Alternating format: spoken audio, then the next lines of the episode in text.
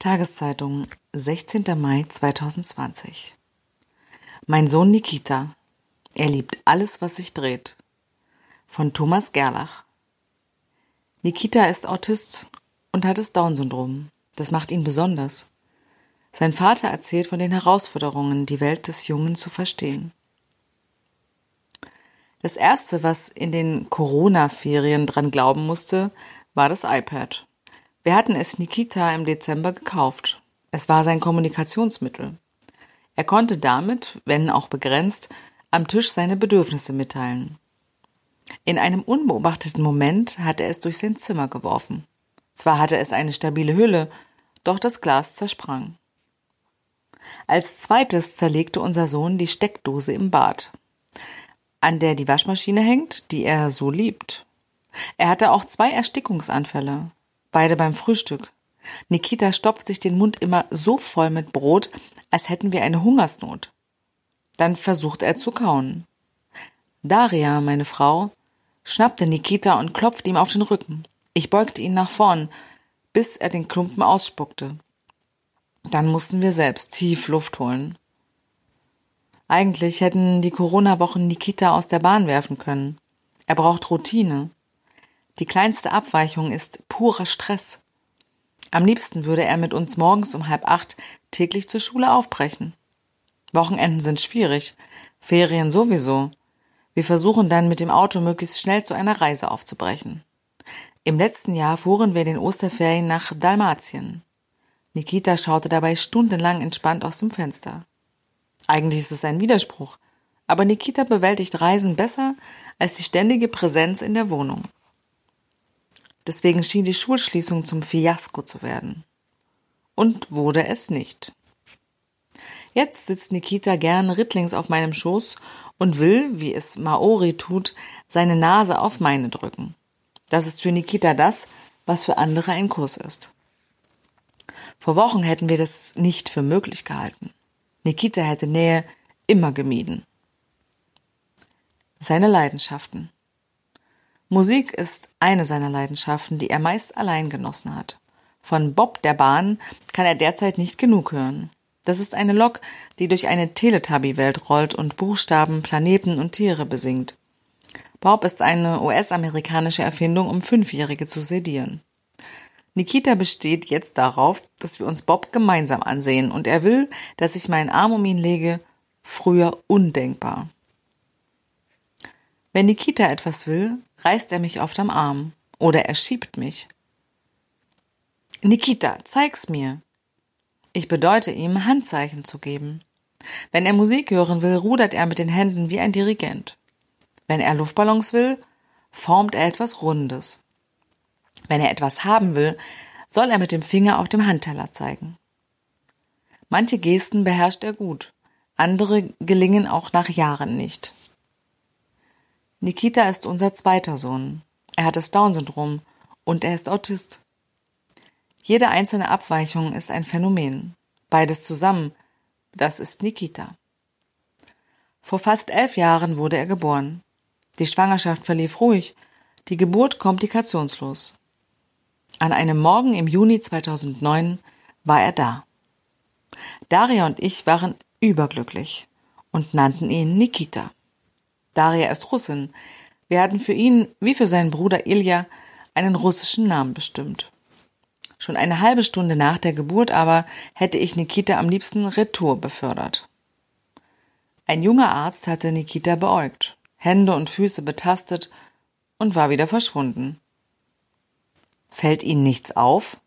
fragte er und sagte dann noch, machen Sie sich mit dem Gedanken vertraut, dass Ihr Sohn das Down-Syndrom hat. Der Boden unter uns war weg. Warum konnte Nikita nicht so gesund und unauffällig sein wie Ilja, den wir hier 16 Monate zuvor bekommen haben? Unser Leben war wie vom Schlag getroffen. Wir wollten es nicht wahrhaben. Tagelang verschwiegen wir diese Nachricht vor unseren Verwandten und Freunden. Lange hadern konnten wir allerdings nicht. Schnell mussten wir uns an den Gedanken gewöhnen, dass wir ein behindertes Kind hatten. Mit drei Monaten wurde Nikita am offenen Herzen operiert. Es folgten Arztbesuche, Ergotherapie, Logopädie, Schwerbehindertenausweis, Pflegeversicherung, Jugendamt, Überweisung ins Sozialpädiatrische Zentrum, das SPZ. Dort gibt es wunderbare Ärzte und Therapeutinnen. Trotzdem kamen wir uns vor, als hätten wir kein Kind, sondern ein medizinisches Problem geboren. Nikita war zwei Jahre alt, da ahnte seine Ärztin, dass da noch etwas anderes sein musste. Er verhielt sich nicht wie ein gewöhnliches Kind mit Trisomie 21. Und zum ersten Mal hörte ich den Begriff atypischer Autismus. Nikita hat sich früh zurückgezogen. Er hat eine Obsession für alles entwickelt, was sich dreht. Er konnte sehr lange keinen Löffel halten und auch nicht laufen, aber schnell jedes Ding, was an einer Scheibe, was einer Scheibe ähnelte, zum Tanzen bringen. Das Geräusch eines emsig kreisenden Marmeladendeckels, kurz bevor er wieder still daliegt, war für Nikita eine Wonne. Die Leidenschaft für alles Rotierende lebt Nikita inzwischen anders aus. In der Küche hatten wir Barhocker, hoch wie Nikita, mit runden eisernen Füßen. Irgendwann ließ er die Hocker tanzen. Drei in einer schmalen Küche, Nikita mittendrin. Es sah meisterlich aus. Und höchst gefährlich. Nikita, du könntest im Zirkus auftreten, sagte ich, schaffte die Requisiten aber fort. Wenn er sich jetzt entspannen will, zieht er ins Bad und verlangt, dass wir die Waschmaschine starten. Oder den Trockner, am besten beides. Zwar fällt bei einem Zehnjährigen mit Windeln reichlich Wäsche an, oft genug aber werfen wir bloß zwei Handtücher in die Trommel. Sobald das Wasser rauscht, drückt er sein Gesicht in das Bullauge und versinkt in der Welt, wo sich alles dreht. Für ihn muss es das Universum sein. Die Schleudergänge genießt er besonders. Nicht alles ist harmlos. Nikita hat sich jahrelang beim kleinsten Anlass geschlagen auf die Stirn, auf die Schläfen, auf die Lippen. Manchmal tut er es heute noch.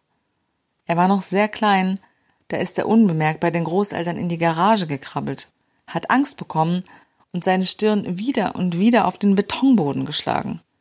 Sein Gesicht war eine einzige Schwellung. Kleinste Abweichungen, Unerwartetes, können ihn heute noch augenblicklich überfordern. Auf der Straße lässt er sich dann fallen und geht keinen Schritt. Wenn das frische Handtuch im Bad eine andere Farbe hat, weigert er sich, damit abgetrocknet zu werden. Wenn der Vorhang am Fenster nicht zugezogen ist, nimmt er keinen Bissen. Und er gibt keine Ruhe, bis nicht bestimmte Lampen brennen. Es kann auch umgedreht sein. Licht aus, Gardinen auf. Er liebt seine Stimme. Nikita liebt seine Stimme und testet sie. Manchmal brüllt er oder er bellt oder er kräht. Manchmal leise oft laut, oft sehr laut, manchmal wie eine Sirene. Nikita merkt, dass er damit andere auf sich aufmerksam machen kann. Er macht es aber auch, wenn er allein ist. Für Nikita ist es Musik. Und es ist eine Vorform von Sprache. Nikita wird laut, wenn er fröhlich ist, wenn er erregt ist, wenn er Angst hat. Im Sommer schließen wir das Fenster. Wir haben zu allen Mitbewohnern ein gutes Verhältnis die neuen Nachbarn auf unserer Etage haben allerdings bald nach dem Einzug eine Lärmschutzwand zu uns errichtet. Nikita liebt den Staubsauger und seinen Sound und könnte mit ihm stundenlang durch die Wohnung ziehen. Er liebt Wasser in jeder Form. Er liebt Schaukeln. Er liebt Presslufthämmer. Er liebt Depeche Mode. Jeder Morgen beginnt mit Bob der Bahn. Dann gibt es einen Schwenk zu Depeche Mode. Allerdings steht er auch auf eine ukrainische Band. Wir koordinieren die Musik vom Bett aus. Nikita ist meist schon um 5 Uhr auf, auch im Winter, auch am Wochenende. Einmal gab es eine Reihe von Tagen, da stand er exakt um 4.57 Uhr neben meinem Bett. Nikita hat eine innere Uhr. Das mag banal klingen, aber woher weiß er, dass Daria Kopfschmerzen hat? Sie hat es noch keinem gesagt. Trotzdem legt er ihr vorsichtig seine Hände auf das Haar und blickt sie aufmerksam an. Nikita entgeht auch nicht die kleinste Wunde, weder bei sich noch bei anderen. Manchmal findet er an meinem Arm eine winzige Rötung und streichelt sie. Wieder und wieder. Hat er einen siebten Sinn? Weiß er etwas, wovon wir nichts wissen?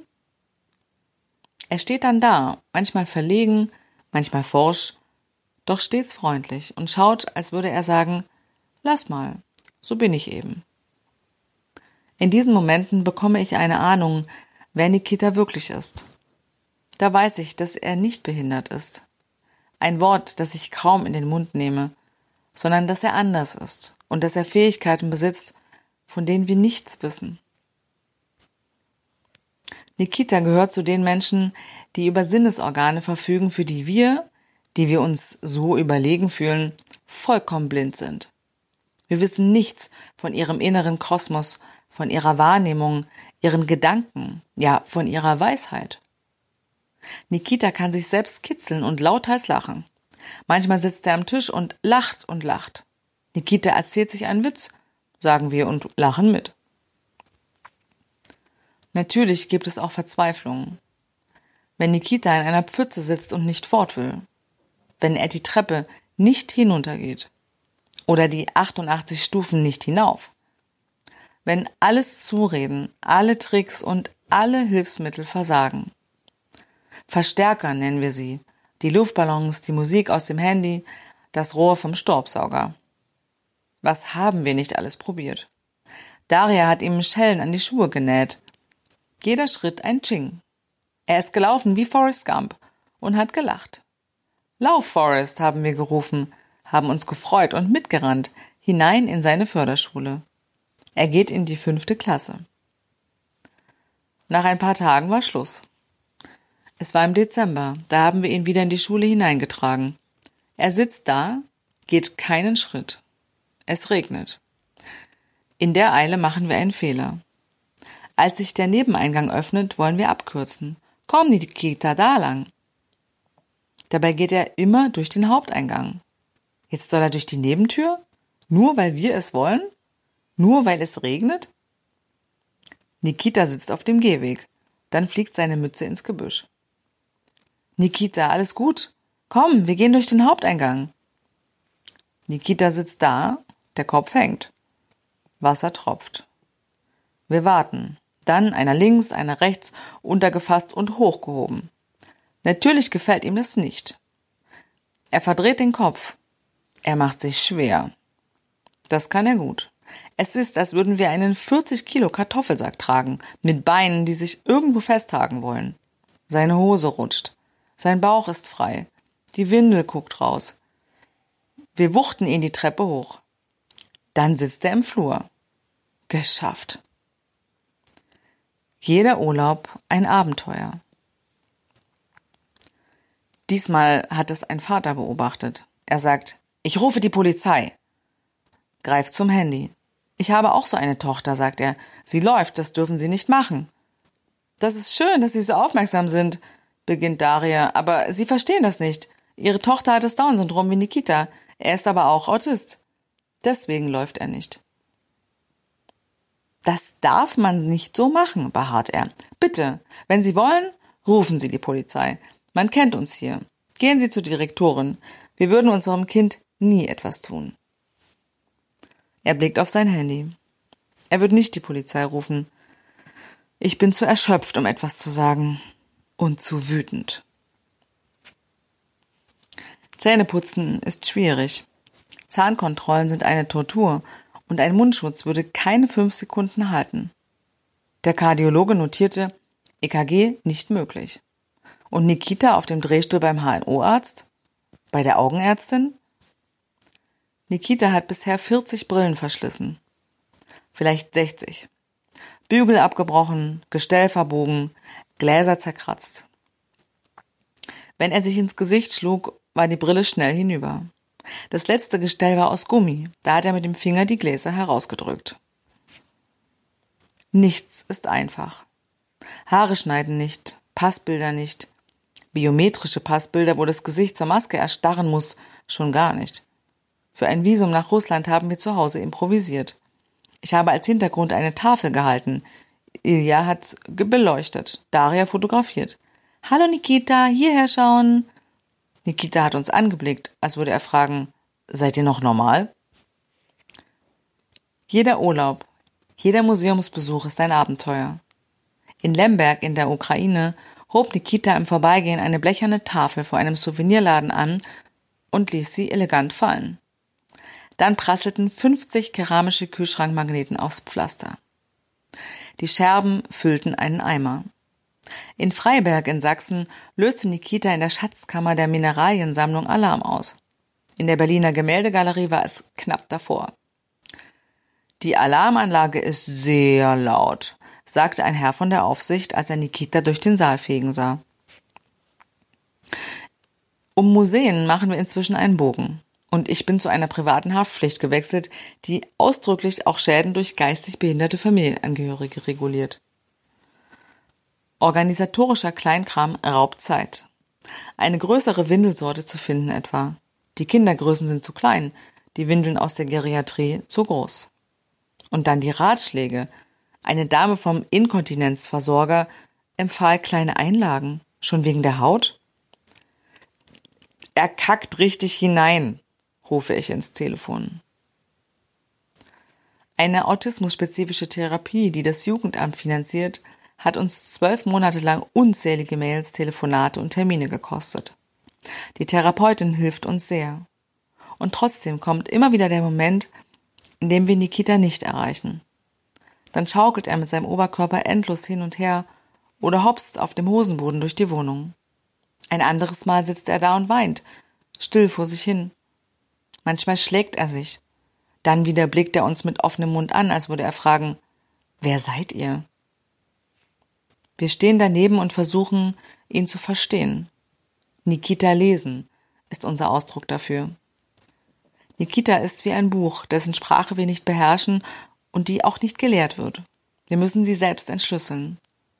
Natürlich wissen wir, dass er uns oft genug versteht, dass er reagiert, dass er aufsteht und das Licht anknipst, wenn wir darum bitten.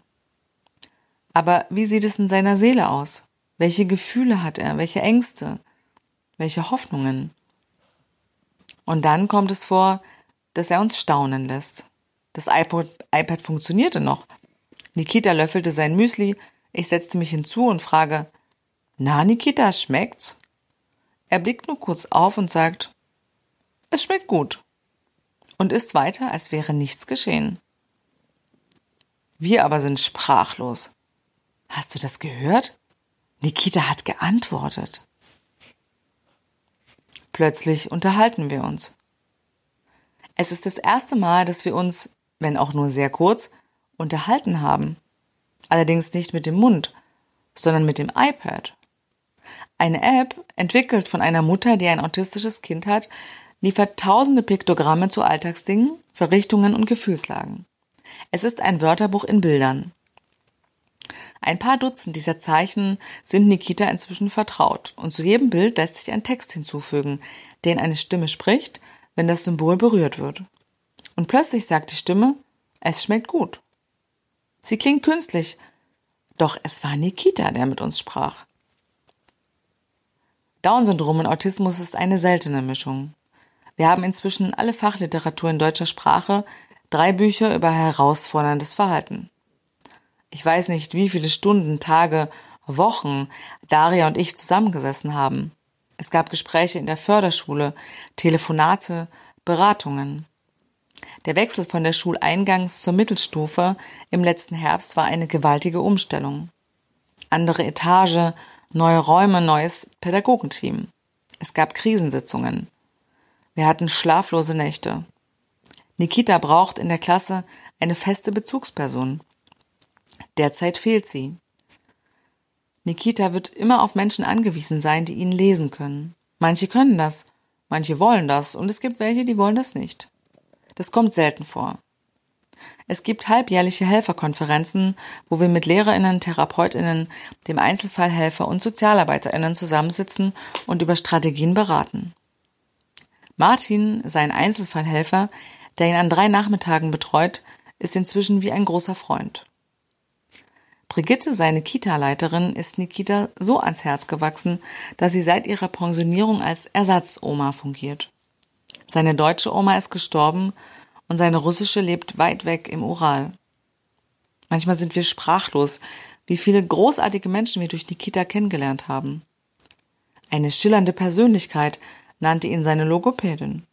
Sie ist fest überzeugt, dass er eines Tages sprechen wird. Seit kurzem haben wir einen Rollstuhl. Wenn Nikita das Laufen verweigert, müssen wir die Ausflüge nicht mehr abbrechen. Er setzt sich in das Gefährt und lässt sich wie Graf Koks schieben, bis er wieder seine Beine gebraucht. Es geht aber auch ganz anders. Eben saß er noch da, plötzlich springt er vom Bürgersteig auf, rennt los, schaut nicht nach vorn, achtet nicht auf Fußgänger, nicht auf Autos. So plötzlich, wie er aufgesprungen ist, bleibt er manchmal stehen. Manchmal aber rennt er weiter. Mir bleibt das Herz stehen. Im vorigen Sommer habe ich mir bei einer dieser Sprints ein Muskelfaserriss geholt und konnte keinen Schritt mehr gehen. Der Urlaub war gelaufen. Ich habe Nikita verwünscht. Ich habe ihn verwünscht und verwünsche ihn, wenn er mich um halb fünf aus dem Tiefschlaf reißt und Musik und einen Luftballon fordert. Wenn er sich, sobald wir im Auto zu zweit unterwegs sind, abschnallt und meine Rückenlehne verstellt. Oder wenn er an den Schreibtisch kommt und meinen Laptop zuklappt. Bis 20 zählen, sagt eine erfahrene Therapeutin, und dann reagieren. Bis 40 eine andere, und bitte nicht laut werden. Manchmal schaffe ich es nicht bis zwei. Inzwischen aber lasse ich den Computer auch oft genug geschlossen und wir sehen Bob die Bahn. Ich sitze tatsächlich viel zu lange vor dem Bildschirm. Und was kümmert mich die Kanzlerin? Ich habe vor drei Jahren meine Vollzeitstelle auf vier Tage die Woche reduziert. Daria ist an drei Abenden als Sprachdozentin tätig. Alle drei Jahre leiste ich mir im Sommer zwei Monate unbezahlte Ferien.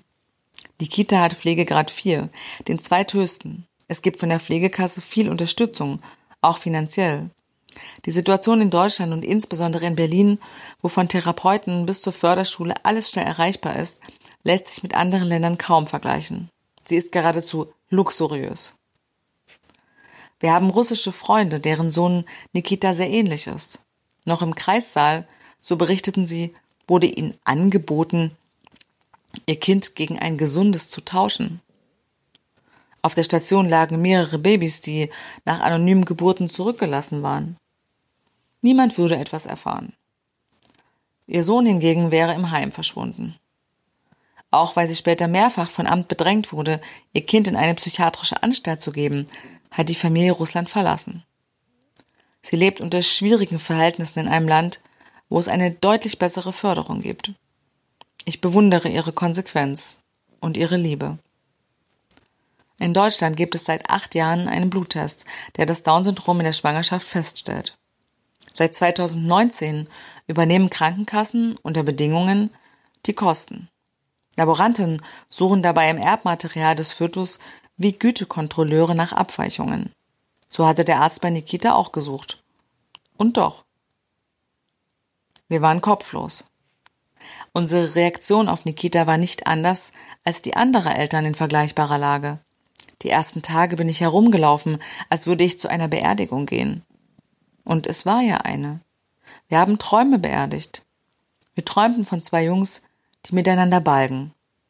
Auch ein drittes Kind wollten wir. Und wir gingen wie selbstverständlich davon aus, dass Nikita gesund sein würde. Aber was ist wirklich selbstverständlich?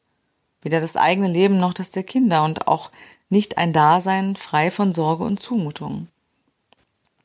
Darias Arzt hat sich nach Nikitas Geburt gemeldet und irgendwie bedauert, dass ihm beim Ultraschall wohl etwas entgangen sein muss. Als ob wir als ob irgendjemand ein Recht hat auf makelloses, pflegeleichten Nachwuchs. Hatte er Angst, dass wir ihn verklagen? Nikita kam zu uns wie ein Außerirdischer.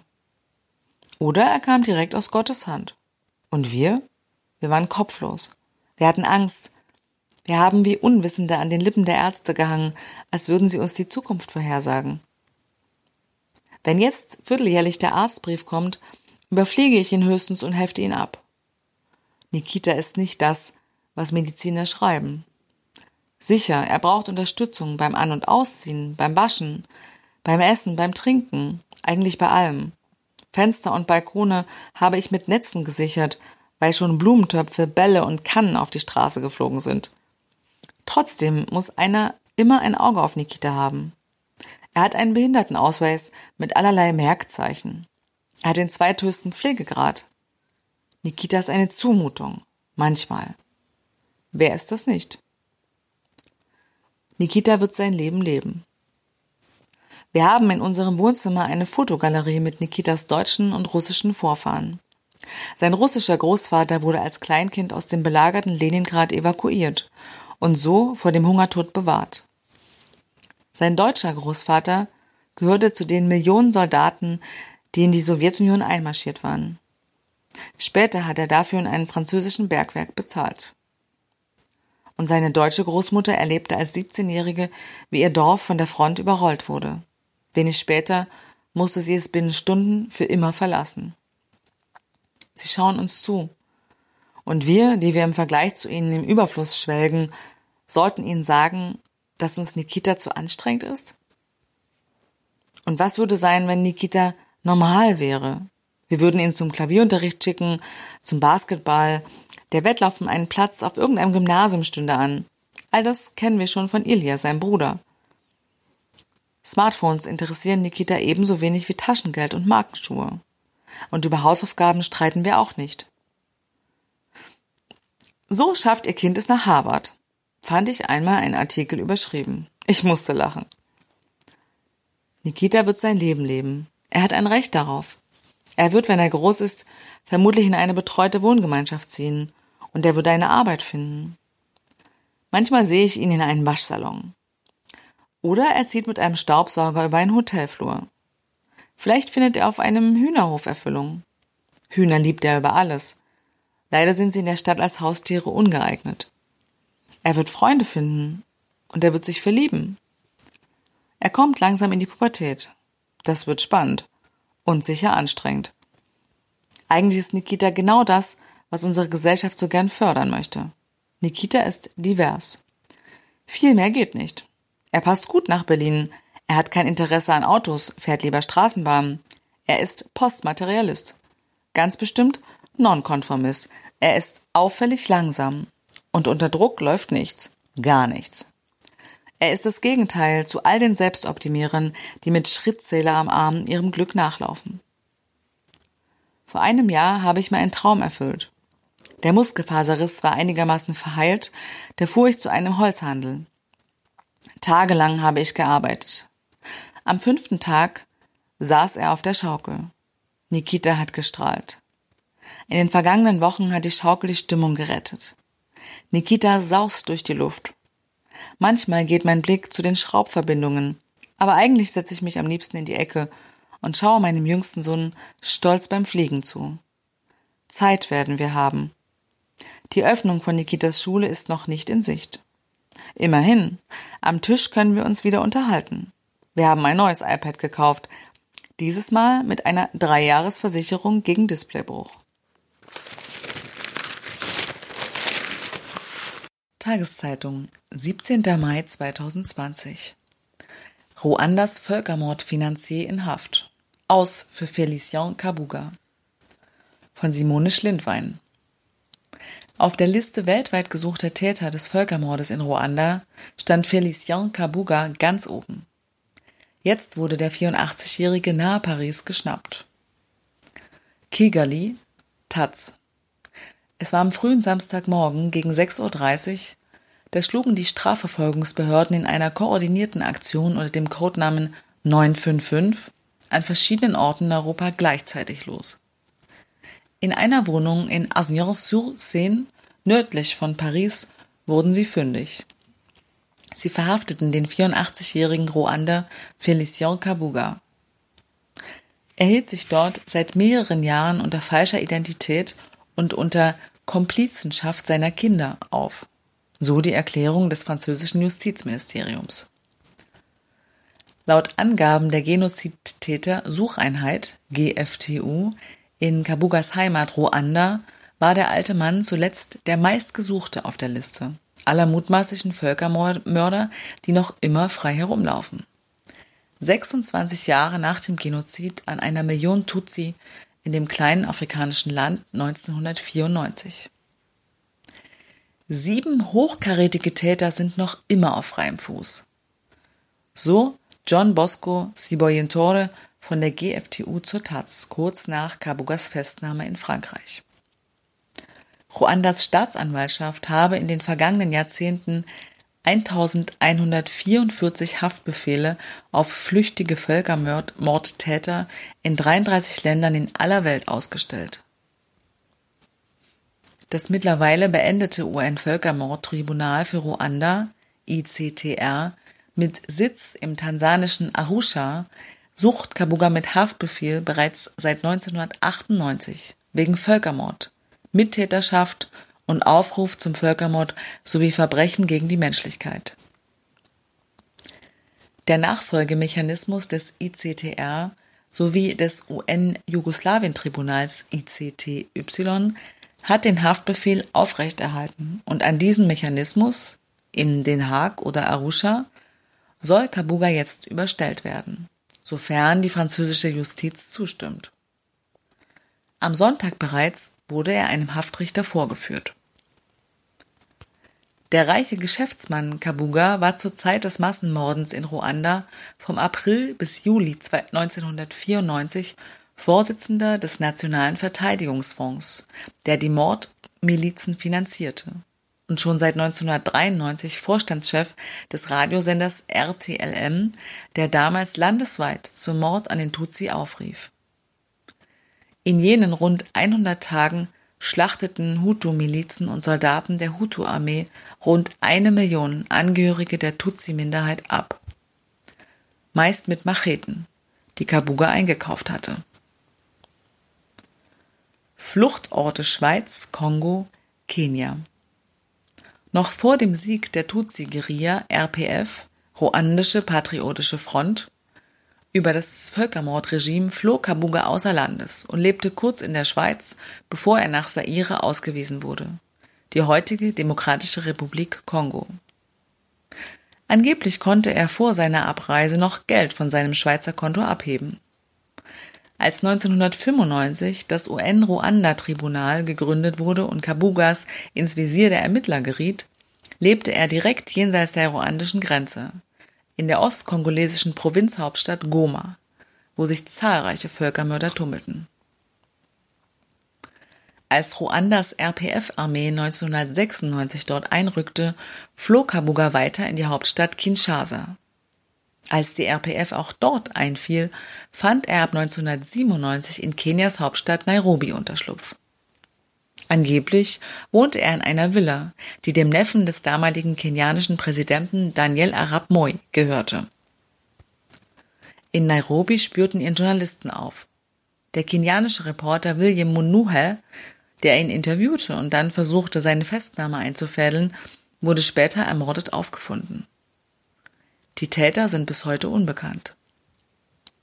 Seit 2000 vermuteten internationale Ermittler Kabuga in Belgien, wo auch seine Frau und Kinder lebten. 2002 setzten die USA in ihrer groß angelegten Kampagne Belohnung für Gerechtigkeit 5 Millionen Dollar für Kabugas Verhaftung aus. Niemand wusste seither genau, wo er sich aufhielt. So der ruandische Chefermittler Siboyentore zur Taz. Er soll sich auch kurz in Deutschland aufgehalten haben. An der Operation 955 am Samstag waren neben französischen auch deutsche, belgische, österreichische, britische und US-amerikanische Behörden involviert, sowie Europol und Interpol. Frankreich handelte sehr spät. In Frankreich haben zahlreiche flüchtige Völkermordtäter Unterschlupf gefunden. So auch der Ruander Khalid Mbarushimana der 1994 als Leiter des lokalen Büros des UN-Entwicklungsprogramms UNDP in Kigali seine eigenen Tutsi-Kollegen getötet haben soll und später jahrelang hoher Funktionär der von flüchtigen Völkermordtätern gegründeten Rebellenarmee FDLR, Demokratische Kräfte zur Befreiung Ruandas war. Er lebt bis heute unbehelligt ebenfalls nahe von Paris. Frankreichs Staatsanwälte zögerten lange mit Ermittlungen. Die Beziehungen zu Ruanda sind seit 1994 gestört, weil das damalige Völkermordregime Frankreich nahestand. Nun aber hätten sich die französischen Behörden sehr kooperativ gezeigt, so Siboyen Tore. Wir sind sehr dankbar für diesen großen Beitrag zur internationalen Gerechtigkeit. Auch Serge Bramertz, Chefankläger des Nachfolgemechanismus des ICTR, zeigt sich zufrieden. Kabugas Verhaftung sei eine Erinnerung daran, dass diejenigen, die für den Völkermord verantwortlich sind, zur Rechenschaft gezogen werden können, auch 26 Jahre nach den Verbrechen.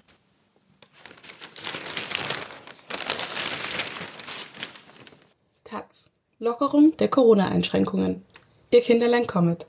Aber bitte nicht alle auf einmal. ErzieherInnen freuen sich und haben gleichzeitig Bedenken, dass am Montag wieder mehr Kinder in die Kitas dürfen. Von Bennett Krön. Pamela Blendermann ist besorgt. Seit 2003 arbeitet sie als Erzieherin im Oldenburgischen Naturkindergarten.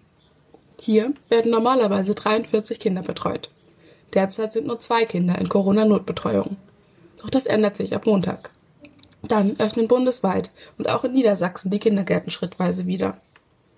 Die Kinder stelle ich mir da gerne als kleine Billardkugeln vor, die zwar viel über Bande gespielt werden, aber doch immer wieder mit uns und untereinander zusammenstoßen, sagt Blendermann. Entsprechend hoch sei das Infektionsrisiko für die Kinder, aber auch für die ErzieherInnen. Bund und Länder hatten im Mai vereinbart, dass die Kitas ab dieser Woche eine erweiterte Notbetreuung anbieten, auch um mehr Eltern im Homeoffice stundenweise zu entlasten. Nach zwei Monaten Zwangsferien spitzt sich die Situation zudem in einigen Familien zu. So haben sich die Anrufe beim Kindernottelefon in den letzten Monaten vervielfacht. In welchen Schritten sie die Kitas öffnen, legen die Länder selbst fest. Doch gemeinsames Ziel ist am Ende die Rückkehr zum Normalbetrieb. Am weitesten geht Sachsen, wo bereits ab Montag alle Kinder wieder in ihren Kitas betreut werden.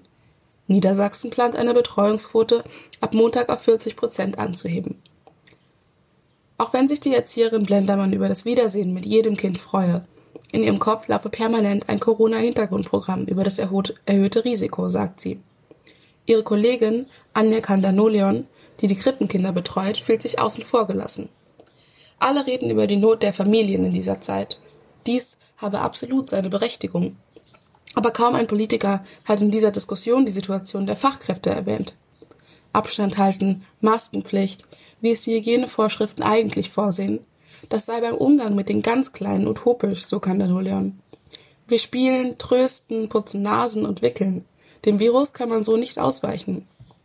Die Sorgen der beiden Erzieherinnen scheinen berechtigt. Im Hygienekonzept des Landes Niedersachsen räumt die Regierung ein, dass das Distanzgebot in der Arbeit mit Kindern im Alter bis zur Einschulung nicht umgesetzt werden könne. Auch in anderen Bundesländern gibt es Kritik. Das Pestalozzi-Fröbel-Haus, ein freier Träger mit 620 Beschäftigten, hat einen besorgten Brief an die Berliner Bildungssenatorin Sandra Scheres, SPD, geschrieben. Zwischen den formulierten Regelungen und den aktuellen Kapazitäten vor dem Hintergrund der Corona-Vorschriften besteht eine große, derzeit nicht zu schließende Lücke. Man wolle so rasch wie möglich zum Regelbetrieb zurückkehren, sehe sich aber auch in der Verantwortung, die Mitarbeiter zu schützen. Die Gewerkschaft Erziehung und Wissenschaft, GEW, fordert mehr Zeit für die Träger der Betreuungseinrichtungen, um sich vorzubereiten. Infektionsschutz und Personalplanung sind nicht in wenigen Tagen aus dem Ärmel zu schütteln, so GEW-Vertreter Björn Köhler bei tagesschau.de. Zudem seien etwa 25 Prozent der Kitas das Personal 50 Jahre und älter und damit Teil der Risikogruppe. Wenn das Personal und die Räume fehlten, werde es schwieriger, die Kinder in kleinen Gruppen und auf Abstand zu betreuen. Der Virologe Alexander Kekulé hatte im Deutschlandfunk zuerst eine regionale Öffnung in einzelnen Landkreisen empfohlen. Nach einigen Wochen seien die Folgen besser abzuschätzen. Taz, 18. Mai 2020. Maserngesetz vor Verfassungsgericht. Dämpfer für Impfgegner. Von Christian Rath. Die Verfassungsrichter verweigern eine einstweilige Anordnung gegen die indirekte Masernimpfpflicht. Das Verfahren könnte richtungsweisend sein. Das Masernschutzgesetz bleibt zunächst in Kraft. Das Bundesverfassungsgericht hat einen Eilantrag von impfskeptischen Eltern abgelehnt. Verfassungsbeschwerden gegen das Gesetz werden aber weiterhin geprüft. Das am 1. März in Kraft getretene Gesetz sieht vor, dass Kinder nur dann in Kitas oder Schulen betreut werden dürfen, wenn sie eine Masernschutzimpfung oder Masernimmunität nachweisen. Für Kinder, die schon zur Kita oder zur Schule gehen, muss der Nachweis bis zum 31. Juli 2021 erfolgen. Die Schulpflicht besteht auch für ungeimpfte Kinder. Dagegen erhoben im März mehrere Eltern Verfassungsbeschwerde. Sie seien auf Kinderbetreuung angewiesen, wollen ihre Kinder aber nicht impfen lassen. Das Gesetz beinhalte einen indirekten Impfzwang, der das Recht der Kinder auf körperliche Unversehrtheit verletze, so die Klage. Eine dreiköpfige Kammer des Bundesverfassungsgerichts hat nun zwei mit den Klagen verbundene Eilanträge in einer Folgenabwägung abgelehnt. Die Interessen der Eltern und der Kinder überwiegen derzeit nicht die Interessen der Allgemeinheit, so die Richter, deshalb wird das Masernschutzgesetz nicht sofort gestoppt. Die Verfassungsrichter wollen die Klagen aber gründlich prüfen. Die Verfassungsbeschwerden seien weder offensichtlich unzulässig noch offensichtlich unbegründet.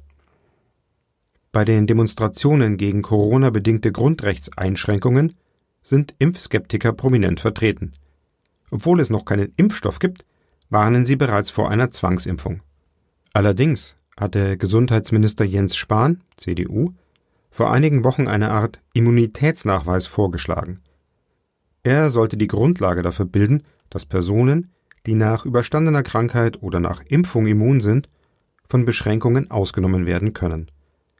Die SPD hatte die Regelung jedoch verhindert, weil sie einen Anreiz befürchtete, sich absichtlich anzustecken und damit andere zu gefährden. Sollte es, frühestens Ende des Jahres, einen Impfstoff geben, könnte die Diskussion um Privilegierungen für Corona-immune Personen erneut an Fahrt aufnehmen. Denn wer sich impfen lassen kann, muss sich nicht anstecken lassen. Daraus ergäbe sich aber, je nach Art der Privilegierung, wieder eine indirekte Impfpflicht. Es würden sich dann ähnliche verfassungsrechtliche Fragen wie beim Masernschutzgesetz stellen. Auch deshalb wird sich das Bundesverfassungsgericht beim Masernverfahren vermutlich Zeit für eine eingehende Prüfung nehmen.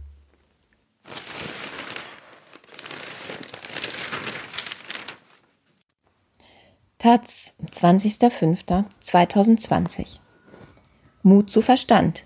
Die Geschichte der Verschwörungstheorien von Ulrich Gutmeier. Manche Menschen glauben, dass Illuminaten die Welt regieren. Einer der originalen Illuminaten hieß sogar Coronini. Zufall? Die Erde ist hohl. In Tunnelanlagen werden Kinder festgehalten, um ihr Blut zu gewinnen. Die Eliten extrahieren Adrenochrom daraus, um sich zu verjüngen. Wer die Eliten sind, kann man sich denken. Es sind die Illuminaten oder die Juden, vielleicht auch Reptilien oder alles zusammen. Ihre Chefin heißt Hillary Clinton. Während sie diese Zeilen lesen, bemühen sich hunderttausend US-Soldaten unter dem Kommando Trumps darum, die Kinder zu befreien. So ungefähr sehen Anhänger des anonymen Q die Welt. Richard Hofstatter prägte für solche Erzählungen einst den Begriff der Verschwörungsfantasien.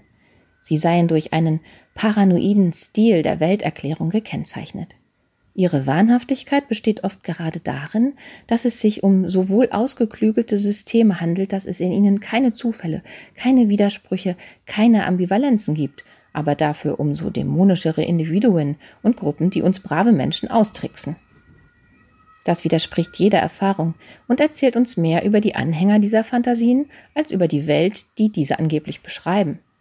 Die Bösen sind immer die anderen. Wahnvorstellungen, nicht unähnlich sind diese Fantasien, denen andere Forscher den Status einer Theorie zugestehen, weil sie einerseits den Anspruch an Belegen an wissenschaftliche Theorien übererfüllen, während sie andererseits unterkomplex sind, also mit sehr wenigen Annahmen sehr viel erklären. Zu schön, um wahr zu sein, wie Forscher das Problem zusammengefasst haben. Wer nun meint, Verschwörungstheorien seien bloßer Ausdruck von individueller Verrücktheit oder eines kollektiven Rückfalls in mythisches Denken, verkennt ihre Herkunft als Welterklärungsmodelle in der Tradition aufklärerischen Denkens. Ist es Zufall, dass Verschwörungstheorien in der Zeit der Aufklärung besonders virulent waren? Sometimes paranoia's just having all the facts, meinte William Burroughs. Verschwörungstheorien halfen, die französischen Volksmassen gegen den König, die amerikanischen Kolonisten gegen die Briten aufzubringen. Im vorrevolutionären Frankreich kursierten Berichte über Hungerverschwörungen, die dem König angelastet wurden. In den amerikanischen Kolonien war man sich sicher, dass sich die Briten gegen die Amerikaner verschworen hatten. Der Republikanismus, die Leitidee der Zeit, berief sich auf die Tugend als die wichtigste positive Eigenschaft des Menschen, den man damals mit Rückgriff auf Aristoteles als Zoon Politikon, als politisches Wesen zu begreifen begann. Doch die Menschen haben auch eine dunkle Seite, weswegen für die aufgeklärten Menschen des 18. Jahrhunderts die Annahme von Verschwörungen hinter den Kulissen des politischen Theaters eine selbstverständliche Vorstellung war. Einen okkultistischen Dreh bekam sie erst gut 100 Jahre später. Die Welt ist nicht so, wie sie scheint. Erst waren es die Jesuiten, die Elitetruppe der Gegenreformation, denen unterstellt wurde, hinter den Kulissen die Strippen zu ziehen. Dann drehten konservative Autoren die Perspektive um und behaupteten, die Freimaurer, Illuminaten und Juden hätten es darauf abgesehen, die gottgegebene Ordnung auf den Kopf zu stellen, indem sie überall Revolutionen anzettelten. Textanalysen haben ergeben, dass die antisemitischen Protokolle der Weisen von Zion aus einer antijesuitischen Verschwörungsfantasie abgeschrieben wurden. Wenn Anhänger solcher Theorien Ihnen heute erklären, die Propaganda der Mainstream-Medien könnten Sie für sich behalten, denn man ziehe es vor, selber zu denken, dann nehmen diese, trotz aller Resistenz gegenüber Auffassungen, die mit wissenschaftlichen Verfahren begründet werden, letztendlich doch Kant für sich in Anspruch. Sapere aude, habe Mut, dich deines eigenen Verstandes zu bedienen, ist also der Wahlspruch der Aufklärung. Als Kant diese Sätze 1784 veröffentlichte, war die kurpfalz-bayerische Regierung gerade dabei, die Illuminaten zu verbieten, die noch heute manche Menschen für die wahren Herren der Welt halten, die hinter allem stecken, was uns die Moderne an Unliebsamem so zu bieten hat. Die Illuminaten seien ein für die Religion und den Staat höchst gefährliches Komplott, meinte damals Karl Theodor, Kurfürst von der Pfalz und von Bayern. Die Illuminaten waren weit davon entfernt, die Herrschaft in Bayern oder der Welt an sich zu reißen. Richtig ist, dass sie sich gegen den Einfluss der katholischen Kirche auf das Denken der Menschen und die Politik wandten und sich daher nur im Geheimen verständigten, was man ihnen nicht verdenken kann. Es war üble Propaganda, als Karl Theodor über den Chef der Illuminaten, Adam Weishaupt, sagte, dieser sei ein Böswicht, Blutschänder, Kindsmörder, Volksverführer. Weishaupt hatte nach dem Tod seiner Frau seine Schwägerin ehelichen wollen und, als sie schwanger wurde, versucht, das Kind abzutreiben. Das eine galt als Blutschande, das andere als Kindsmord. Ein Revolutionär war Weishaupt nicht, trotz seines Pseudonyms Spartacus.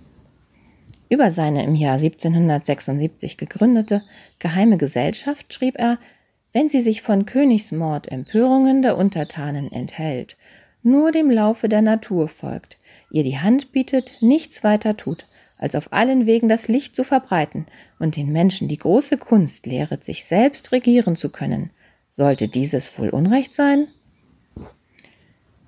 Aufklärerische Gesellschaften waren damals in Mode, Geheimbünde zählten auch dazu.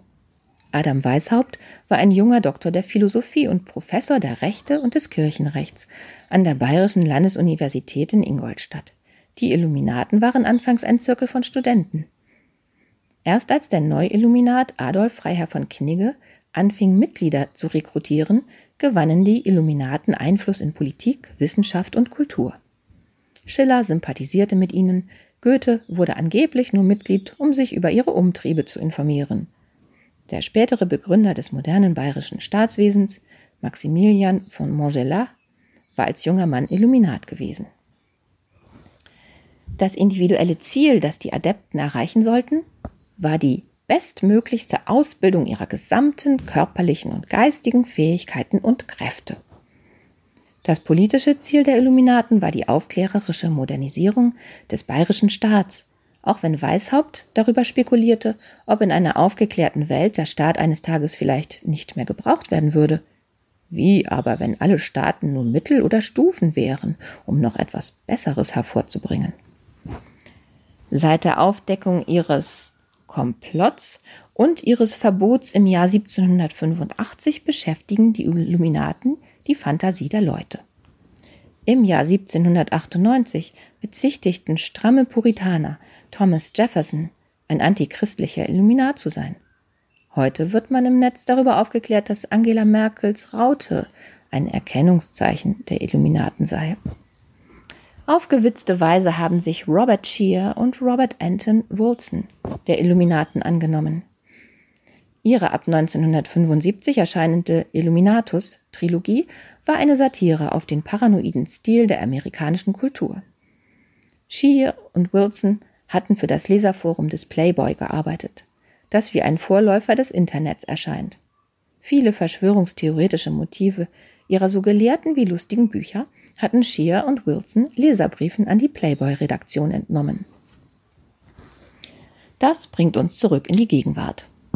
Manche Anhänger von Q glauben, dieser Prophet, der gern aus der Bibel zitiert, arbeite bei einem der vielen amerikanischen Geheimdienste. Andere sind sich sicher, dass Q kein geringerer als Donald Trump selbst ist. Es gibt aber auch skeptische Stimmen, die sagen, die frühen Texte von Q seien in Wahrheit Parodien auf das irre Geraune der Trumpisten gewesen. Es gibt viele merkwürdige Dinge in der Welt. Manche fallen merkwürdigerweise nicht einmal Verschwörungstheoretikern auf. Warum hat außer dem Autor dieser Zeilen noch niemand bemerkt, dass sich in der Mitgliederliste des Illuminatenordens der Name eines gewissen Jo Coronini findet. Zufall?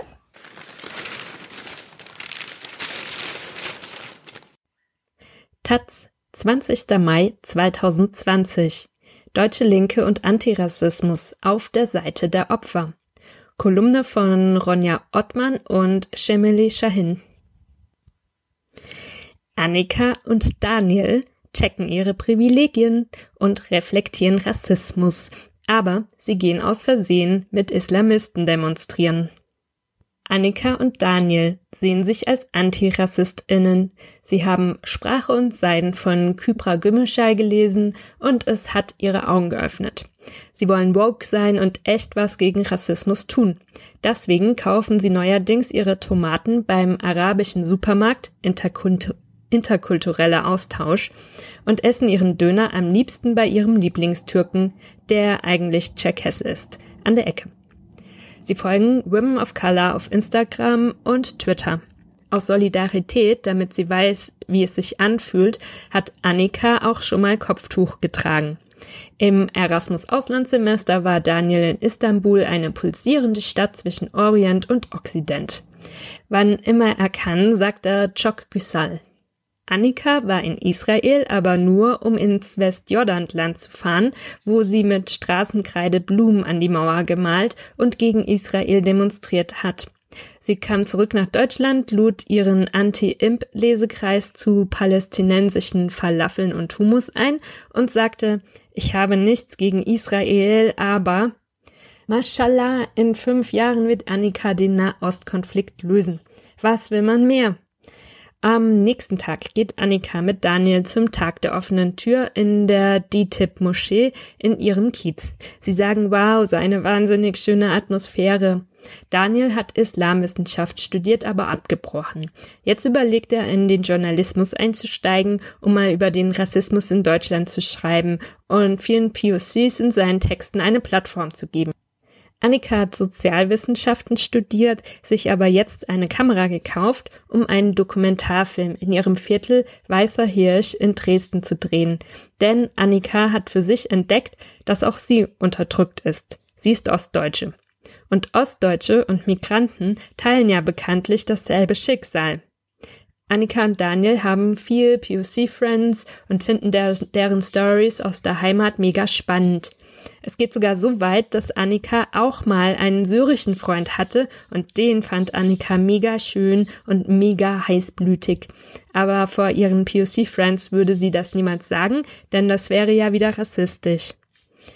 Annika nennt sich selber Allmann oder Kartoffel und ist völlig d'accord damit. Denn Annika checkt den NSU-Komplex und will sich als weiße Person lieber ein bisschen zurücknehmen. Daniel beginnt seine Sätze mit Ich als weißer, privilegierter, heterosexueller Cis-Mann oder mit Hamdulillah. Der Nahe und Mittlere Osten hat Daniel schon immer fasziniert. Als der IS mordend durch Syrien und Irak zog, war er natürlich gegen den IS, aber auch gegen einen Bundeswehreinsatz. Daniel findet, der IS sei auch nur eine Antwort auf den Kolonialismus des Westens und die US-amerikanische Einmischung in der Region. Daniel war schon gegen den Irakkrieg, denn Daniel findet Kriege scheiße. Annika und Daniel checken immer ihre Privilegien. Deshalb ist es auch nicht so schlimm, wenn sie aus Versehen mit Islamisten demonstrieren. Denn Annika und Daniel wollen ja nur gute Allies sein. Annika und Daniel sind gerne auf der Seite der Unterdrückten und Opfern dieser Welt.